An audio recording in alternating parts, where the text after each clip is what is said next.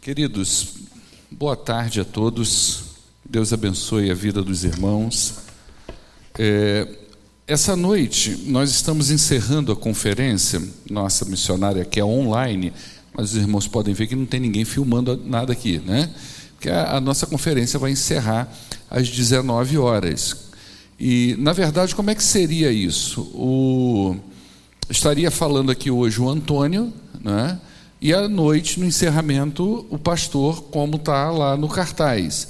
Mas aí o que, que acontece? Nós vamos ter aqui, hoje às sete horas da noite, o pastor Werner, que é missionário da Junta de Missões Nacionais, é um, é um missionário que é apoiado por essa igreja, parceiro dessa igreja, e ele trabalha lá com enxerentes.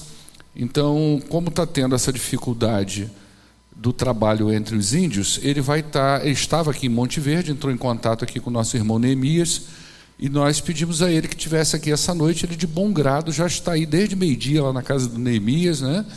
E às sete horas vai estar encerrando a nossa conferência. Então você vai poder estar nesse culto aqui agora e depois, se você puder, lá na, na, no vídeo, acompanhar o, a, o encerramento. Tá?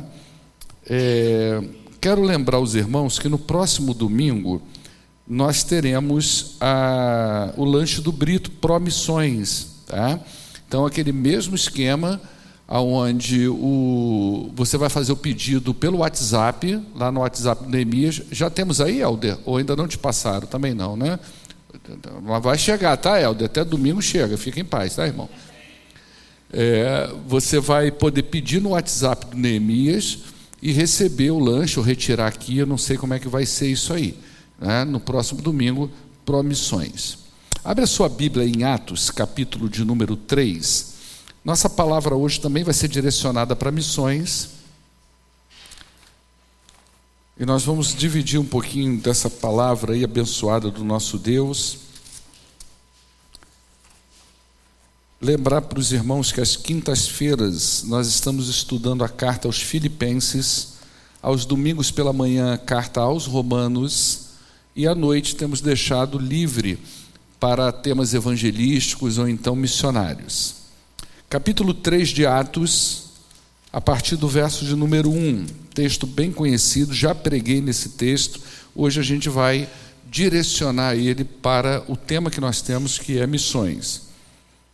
Certo dia, Pedro e João estavam subindo ao templo na hora da oração, às três horas da tarde, e estava sendo levado para a porta do templo, chamada Formosa, um aleijado de nascença, que ali era colocado todos os dias para pedir esmolas aos que entravam no templo. Vendo que Pedro e João iam entrar no pátio do templo, pediu-lhes esmola. Pedro e João então olharam bem para ele e Pedro disse: Olha para nós. O homem então olhou para eles com atenção, esperando receber deles alguma coisa. Então disse Pedro: Eu não tenho prata nem ouro, mas o que eu tenho, isto eu dou, e em nome de Jesus Cristo Nazareno, ande. E segurando-o pela mão direita, ajudou ele a levantar-se, e imediatamente os pés e os tornozelos do homem ficaram firmes. E de um salto ele pôs-se em pé e começou a andar. Depois entrou com eles no pátio do templo, andando, saltando e louvando a Deus. Quando todo o povo viu, é, o viu andando e louvando a Deus, reconheceram que era aquele mesmo homem que costumava mendigar sentado à porta do templo, chamada Formosa. E aí todos ficaram perplexos e muito admirados com o que tinha acontecido. Amém? Texto bem conhecido, não é? Ah, hoje a gente vai estar. Falando também um pouquinho de missões. Nós vamos pegar isso aqui e vamos linkar com o nosso tema. É um tema muito propício. Eu não sei se vocês estão acompanhando aí no Facebook, obrigado, querida, ou no YouTube, sobre o que tem sido falado né, a respeito da obra missionária. Nós tivemos boas pessoas falando, tanto ontem. Ontem o pastor, ele era pastor missionário, era um pastor missionário, era isso? Samuel Mota, né? Ele deu uma palavra muito legal ontem para nós aí, é, pegando assim o texto de uma forma mais textual, mais expositiva. Foi muito boa a palavra dele, não é? A missionária também de sexta-feira, muito boa, Decoté, é esse o sobrenome dela, né? uma palavra muito legal, um testemunho muito, muito bacana sobre uma família que ela estava acompanhando, que teve um assalto, né? Um testemunho muito legal aquele. Então, tem sido palavras muito boas que têm chegado para nós. É... Não é difícil a gente encontrar na literatura cristã palavras como a de Bill Helbis. Tem dificuldade de falar inglês, tá, irmãos? A igreja local é a esperança do mundo. Na literatura cristã, essa frase, ela formuladinha ou não, ou a ideia dessa frase, é uma coisa muito recorrente. A gente encontra isso de uma forma muito fácil, não é? é? pessoas dizendo que a igreja de Jesus é a esperança para um mundo caído. É uma fala muito conhecida. E se a gente for analisar direitinho, é para isso que a igreja foi levantada. A igreja de Jesus, ela foi levantada para levantar aquele que está caído, não é? O pecado, quando a gente lê a Bíblia, o que fica para nós é que o pecado, eu vou usar uma palavra que eu relutei em colocar ela aqui, mas eu não encontrei outra que talvez fosse é, trouxesse a realidade do que o pecado fez com a humanidade. O pecado desgraçou a humanidade. O pecado destruiu. O pecado colocou uma coisa muito ruim na humanidade. E a gente vem sofrendo com isso até hoje. E é nesse sentido que eu digo que quando nós vemos pessoas passando necessidade, nós estamos lidando com sintomas e não com causa. Quando a gente passa pela rua e vê um drogado caído, quando a gente vai num lugar e vê uma, uma, uma aglomeração, que hoje tudo é aglomeração, não é mais reunião, né? como minha esposa está dizendo hoje, vamos fazer uma aglomeração. Né? Quando a gente vê uma aglomeração em torno de um ídolo e a gente vê essa idolatria, a gente está vendo um sintoma. Quando a gente vê, por exemplo, pessoas, o país da forma que está, com pessoas passando fome, dificuldade financeira, a gente vê casamentos acabando, famílias sendo destruídas, pessoas matando umas às outras, a falta de amor na humanidade, nós estamos lidando com o sintoma e não a causa. É nesse sentido que eu digo que quando a gente lida com a ação social na igreja, quando a gente lida com algumas coisas referentes à igreja, nós estamos lidando com o sintoma e não com a causa. E é aí que eu digo também que a igreja e o Estado precisa saber os seus papéis. A igreja precisa saber qual é o papel dela e o Estado precisa saber qual é o papel dele. A igreja cristã, ela faz ações sociais porque o amor de Deus nos constrange a fazer isso. É muito complexo alguém que converteu a Cristo, que tem o amor de Jesus no coração, ver uma pessoa necessitada e não ajudar ela. O próprio apóstolo Tiago fala disso. Não adianta nada uma pessoa chegar perto de você, dizer para você que tem uma necessidade, você dar dois tapinhas nas costas da pessoa e dizer para ela: vou orar por você. Eu entendo que Jesus espera mais do que isso a respeito da sua igreja. Mas esse esse amor que nos constrange, não é? é não constrange apenas a igreja. Muitas pessoas se sentem comovidas pela situação do país e ajudam outras pessoas. Não, são, não, não é só, só a gente, não somos só nós que fazemos essas coisas. Não é? Muita gente lida com os sintomas da humanidade, ajudam a pessoas a aliviarem a dor, ajudam pessoas a, a, a lidar com a fome, a aliviar a fome na vida de outras pessoas ajudam pessoas em momento de solidão, ajudam pessoas a serem resgatadas das drogas, ou, ou, a gente acha que só os crentes faz isso. Não, tem muita gente que não é crente que ajuda a gente a sair das drogas. Tem muitas instituições e ONGs que trabalham para combater a fome no mundo. Então, esse amor constrangedor, ele não é só da igreja. Muitas pessoas se sentem constrangidas a ajudar outras pessoas. E vou te dizer mais, assim, até para nosso constrangimento, vamos dizer assim, tem gente que faz muito melhor do que a gente. Tem gente que faz com muito mais propriedade do que a gente faz. Mas a igreja, ela, ela tem na sua dispensa mais do que alimentos. Nós temos nos nossos armários mais do que comida para oferecer para as pessoas. Nós temos a multiforme graça de Deus. Isso só a igreja tem. Outra instituição não vai ter isso. Quando Pedro escreveu lá para as igrejas da Ásia, ele disse assim: Olha, cada um de vocês exerça o dom que vocês receberam para servir aos outros, administrando fielmente a graça de Deus em suas múltiplas formas. Só os crentes podem fazer isso, só a igreja pode fazer isso. É como eu já disse aqui algumas vezes, tem coisas que todas as outras pessoas podem fazer. Existem situações que outras instituições podem fazer, mas aquilo que foi que a igreja foi levantada para fazer, só ela pode fazer. Aquilo que nós fomos levantados para fazer na vida de uma pessoa, só nós podemos fazer.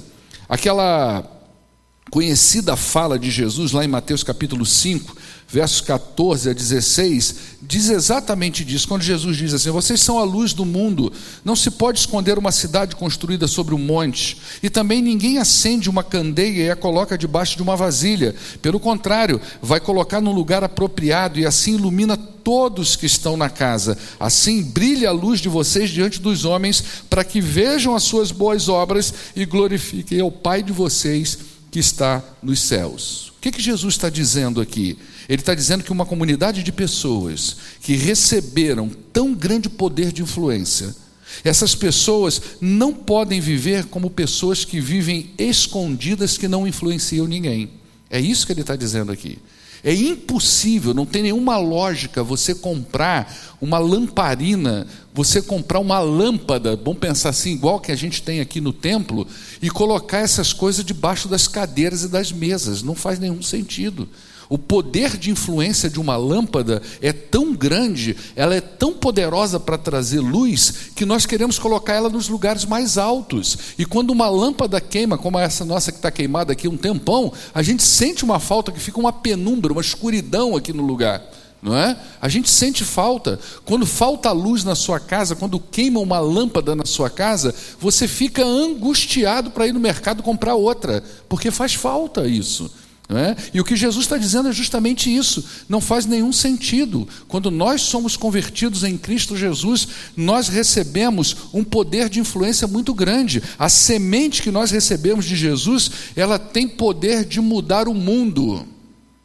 Ela tem poder de mudar o mundo. O que você tem dentro de você de Jesus Cristo tem poder de mudar o mundo. E a prova disso é que o mundo nunca mais foi o mesmo depois que Jesus pisou aqui nessa terra. A partir de 12 homens, como se Jesus tivesse pego 12 sementes e plantado na vida de 12 homens, esses 12 homens, em aproximadamente 30 anos, mudou, eles mudaram a história do mundo. O mundo nunca mais foi o mesmo depois que essa semente foi jogada no coração de 12 homens. Então hoje nós conhecemos o um mundo civilizado entre antes e depois de Jesus Cristo. Aqueles 12 homens que não tinham proeminência nenhuma, que não tinham destaque nenhum, tinha ali um que talvez era mais conhecido, mas era mais conhecido pelo seu pecado do que por qualquer outra coisa, que era Mateus, um publicano. Todo mundo conhecia na cidade porque ele cobrava impostos. Mas o restante, quantos pecadores não havia, desculpa, quantos pescadores não havia igual Pedro naquela cidade e o seu irmão? Quantos, vamos dizer assim, carpinteiros também não havia ali na, naquela Jerusalém antiga?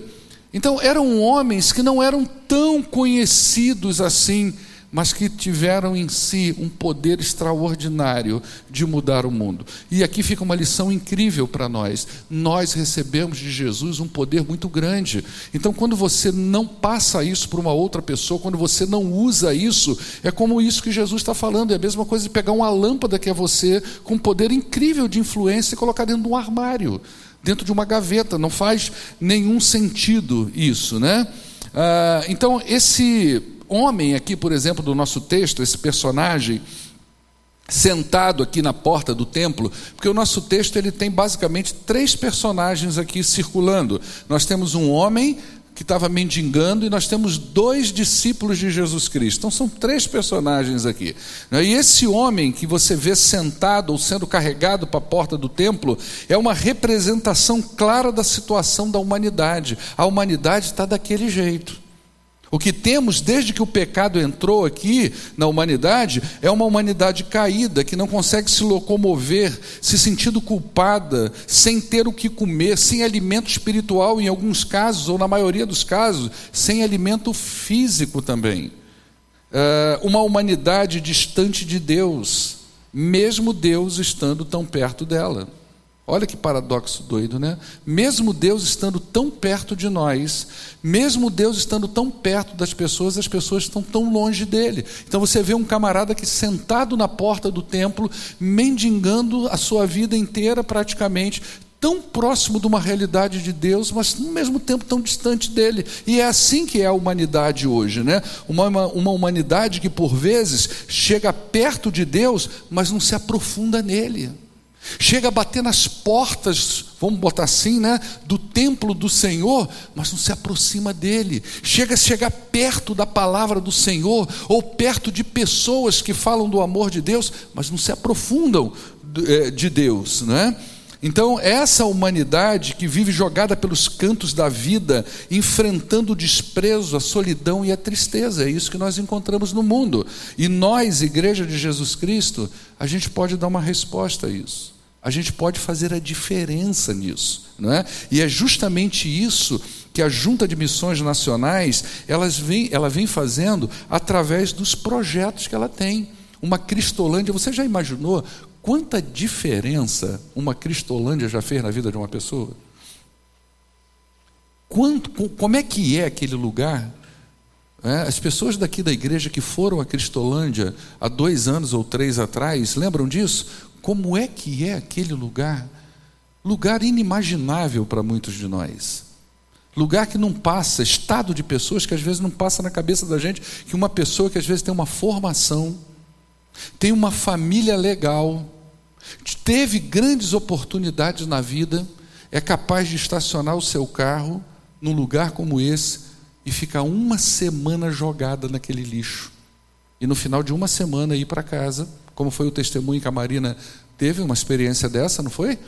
Uma advogada né, que chega lá com a sua Hilux, estaciona num canto, entra na Cracolândia e fica uma semana jogada igual um lixo. E no final da semana ela vai embora igual um trapo. É isso que o diabo faz na vida das pessoas.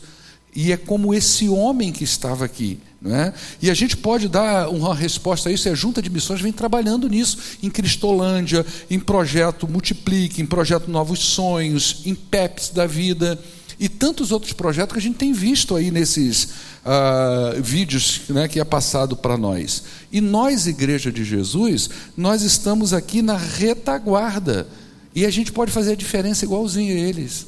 E esse texto aqui, eu vou aprender hoje com Pedro e com João, como é que eu posso fazer a diferença num mundo caído igual esse homem.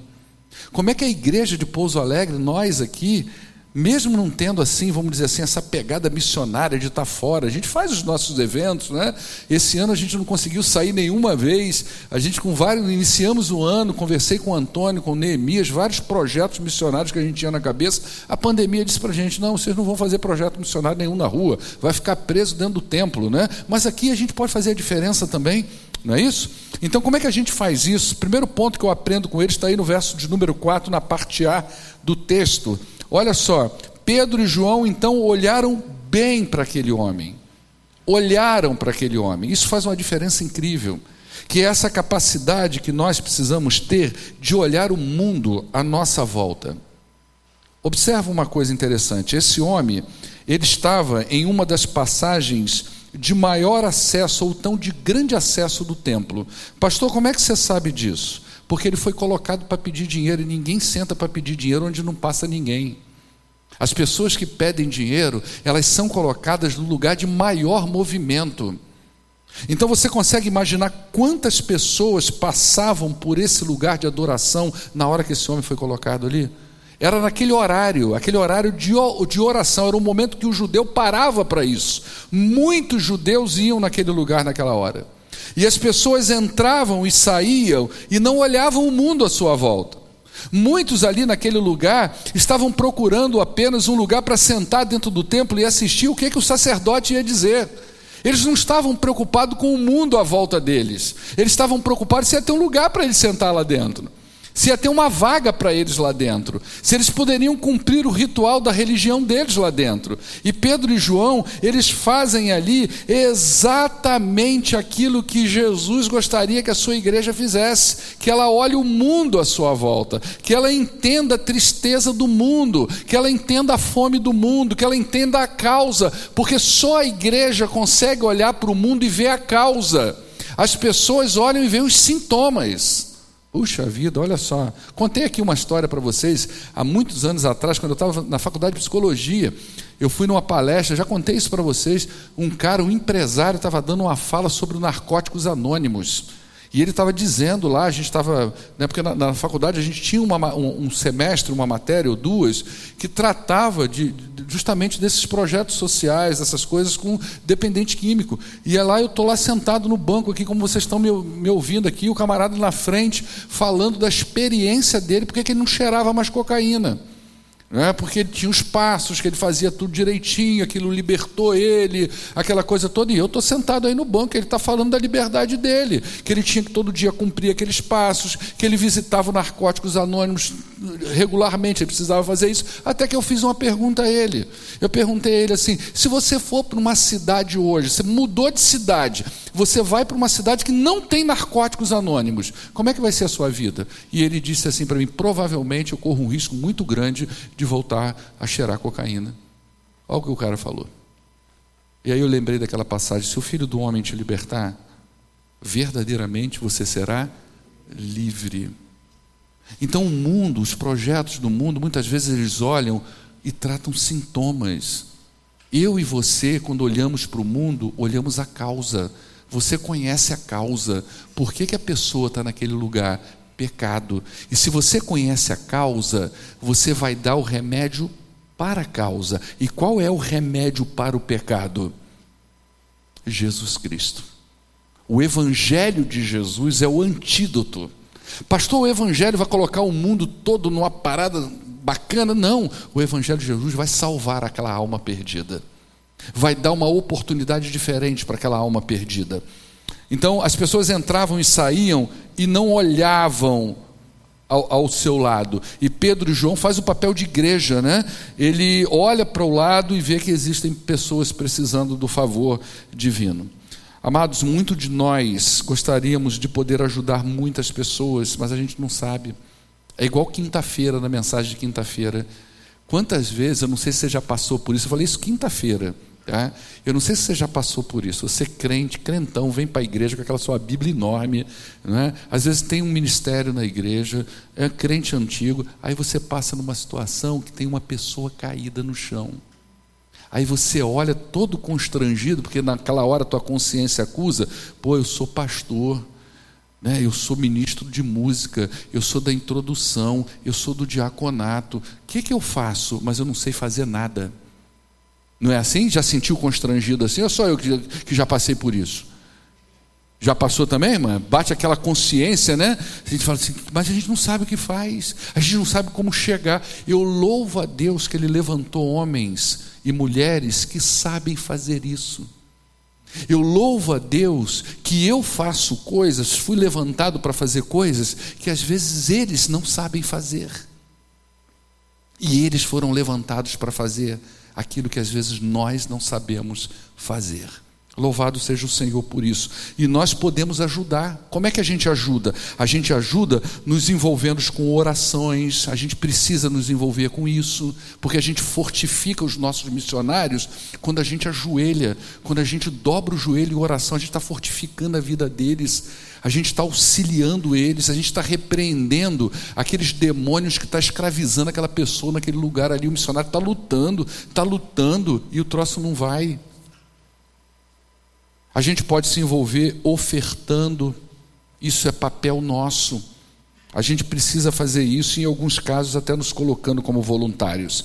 Então, nós podemos identificar pessoas que Deus tem colocado à nossa volta que precisam do Evangelho. Veja bem, queridos, se a missão de Deus é resgatar o ser humano do pecado, para ele, a missão do diabo é destruir essas pessoas. E vou te dizer uma coisa: o diabo faz o trabalho dele direitinho ele tem quase que sucesso em todas as empreitadas dele. Então nós, igreja de Cristo, precisamos também fazer a nossa parte direitinho. Então se eu quero fazer a diferença, eu preciso começar a olhar um pouquinho à minha volta.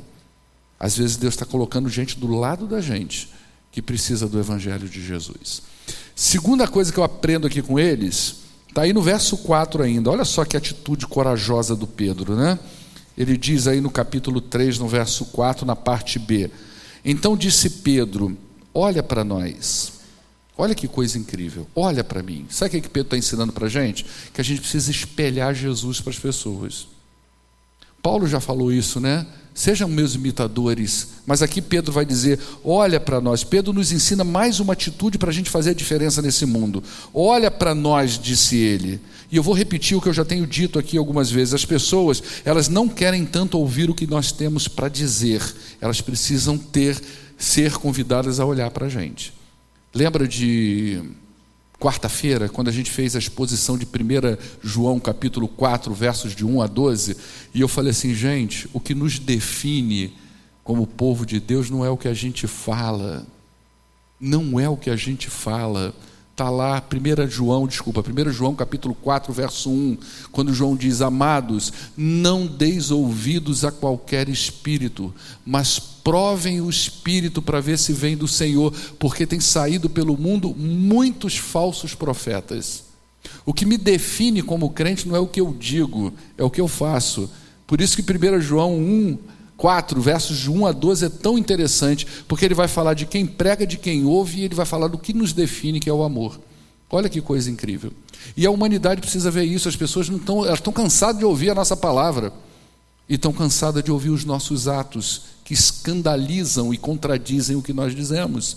Então eles precisam ser convidados a olhar para nós, como Pedro diz. Precisamos ser capazes de dizer: olha para nós, olha para o nosso casamento, olha para a nossa família, olha para o nosso modo de viver, olha para a nossa fé, olha para o nosso serviço cristão, olha para a nossa obediência, olha para a nossa igreja, olha para nós.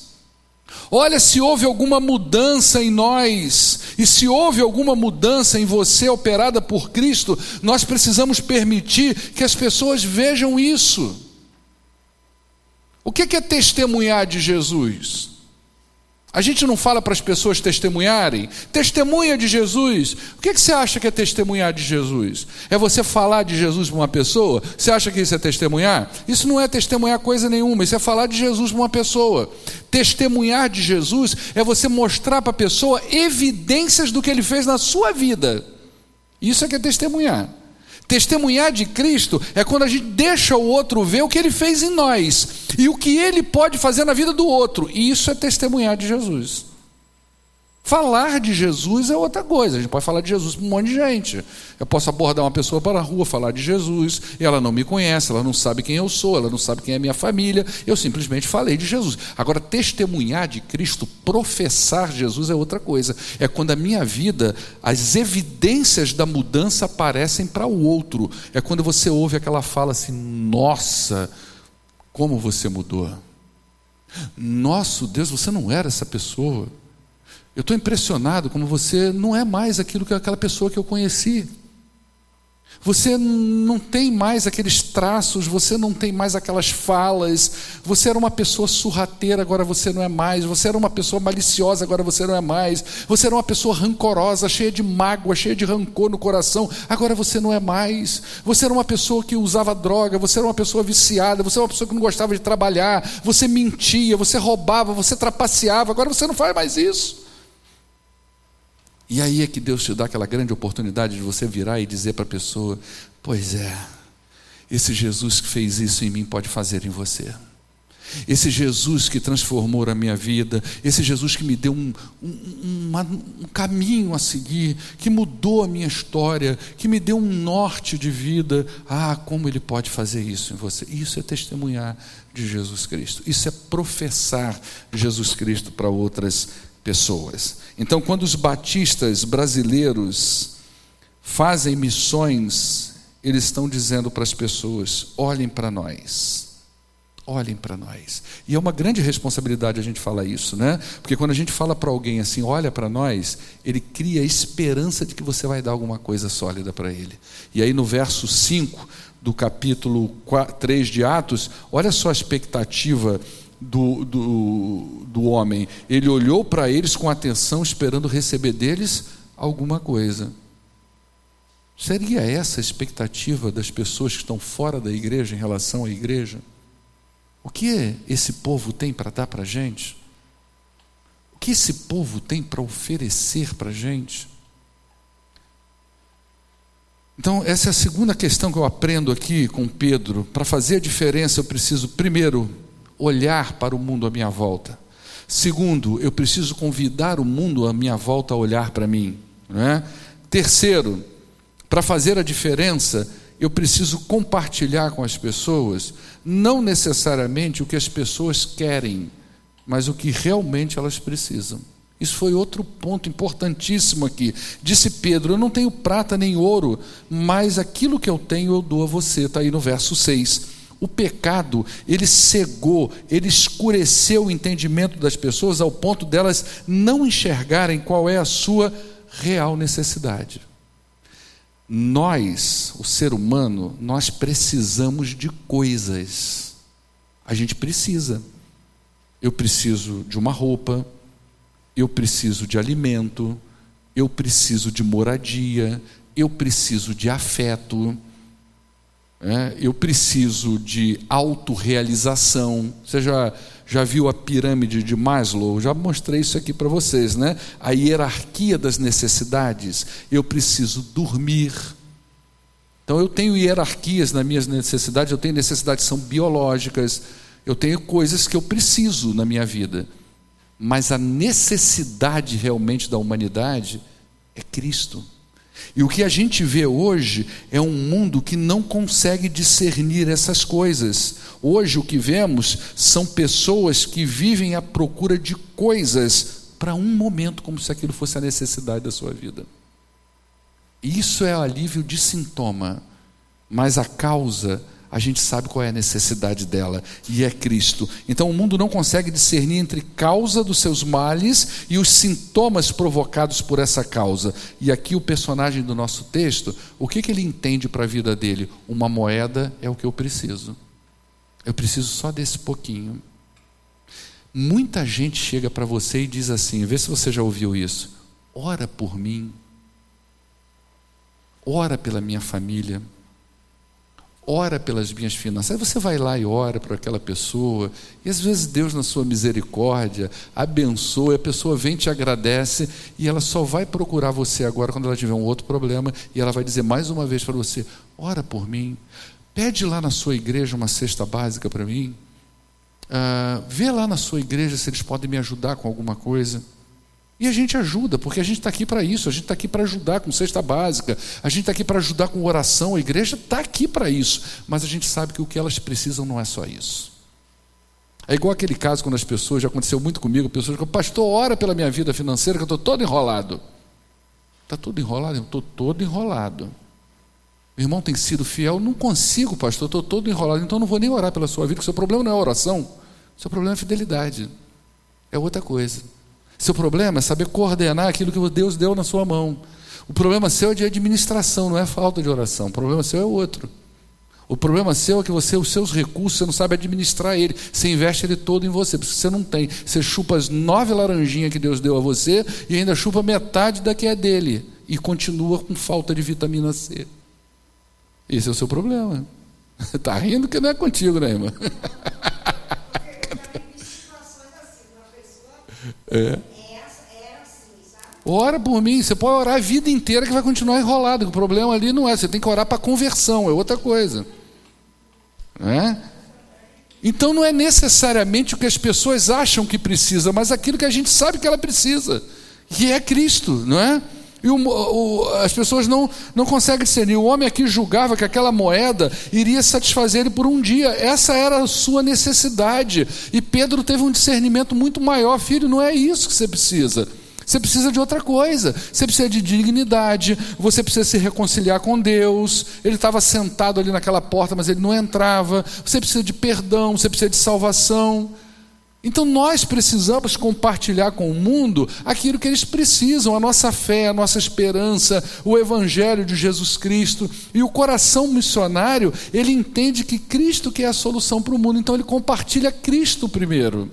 É? Esse é o maior tesouro que nós precisamos compartilhar com as pessoas. Nós precisamos compartilhar palavras de esperança, de amor, de libertação.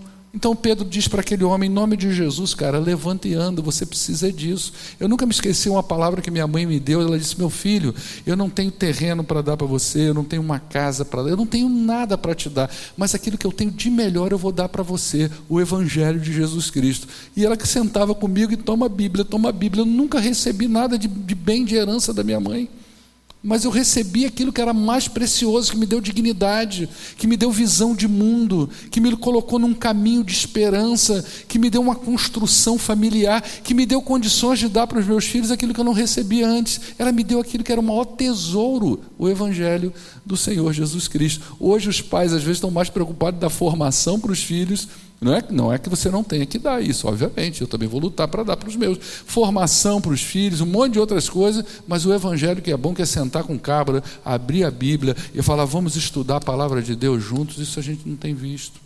E com isso a gente vai vendo uma igreja fragilizada. Né? E, em último lugar, se a gente quer fazer a diferença, a gente precisa ter atitudes como Pedro e João, que são atitudes diferenciadas. Ou seja, muitos passaram pela vida daquele homem e ofereceram apenas uma moeda. Muita gente deu moeda ali. Muito passaram ali, toma aí uma moedinha, porque isso aí alivia até a consciência da gente, é verdade ou não é? Dá uma moedinha aí, né? Mas um homem transformado pela graça de Deus agiu de uma forma diferenciada. Pedro já havia tido no seu coração aquela transformação de Jesus. Ele já não era mais o mesmo Pedro. E quando ele passa por aquele homem, ele não se satisfaz com uma moeda. Aí no verso 7, parte A, ele vai dizer: tomando ele pela mão direita, levantou ele. Deu a ele um sentido, uma coisa diferente. Não é? A ação de Pedro gerou um resultado na vida daquele homem. Qual foi o resultado? A Bíblia vai dizer: imediatamente os pés e os tornozelos do homem ficaram firmes, e de um salto ele começou a andar, entrou no templo saltando e louvando a Deus. Mudou a história daquela pessoa, porque teve uma atitude diferenciada dos outros.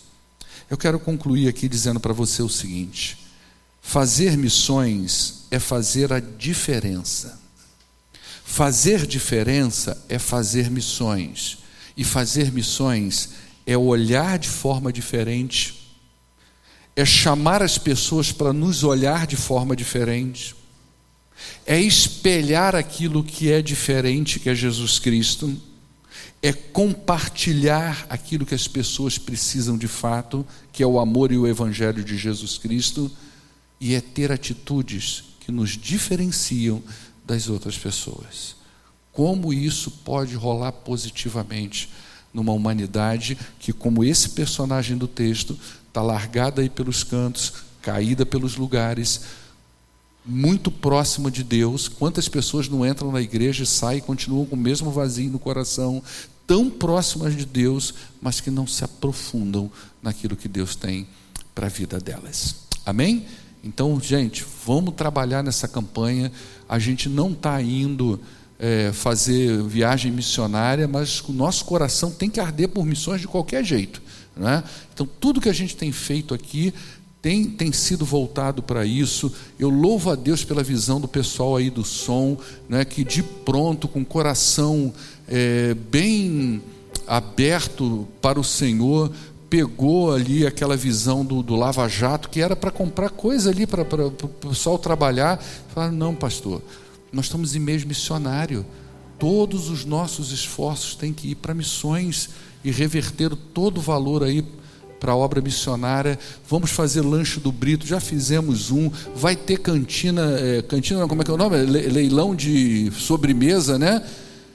É não se recusa a pagar menos, irmão. Não fica, é, não é promoção, é para pagar caro mesmo na sobremesa, para você ajudar o missionário a trabalhar. Vamos ter pizza também, vamos ter semana de oração todo um movimento para a gente poder fazer a diferença na vida das pessoas. Quando essa pandemia começou, essa igreja fez uma coisa muito interessante. É? O Antônio chegou para mim, pastor, missões mundiais, pandemia, igreja vazia. Como é que nós vamos fazer? Qual o desafio? Você lembra o desafio que eu disse para você? Pergunta o Ackley quanto foi que nós enviamos de missões no ano passado, quando não tinha pandemia. Nós vamos enviar o dobro. E a igreja comprou a ideia. E nós enviamos um pouco mais do que o dobro no meio da pandemia. Então vamos trabalhar, vamos dar uma resposta a esse mundo caído e vamos ajudar os nossos missionários que estão no campo. Amém? Vamos ficar de pé então.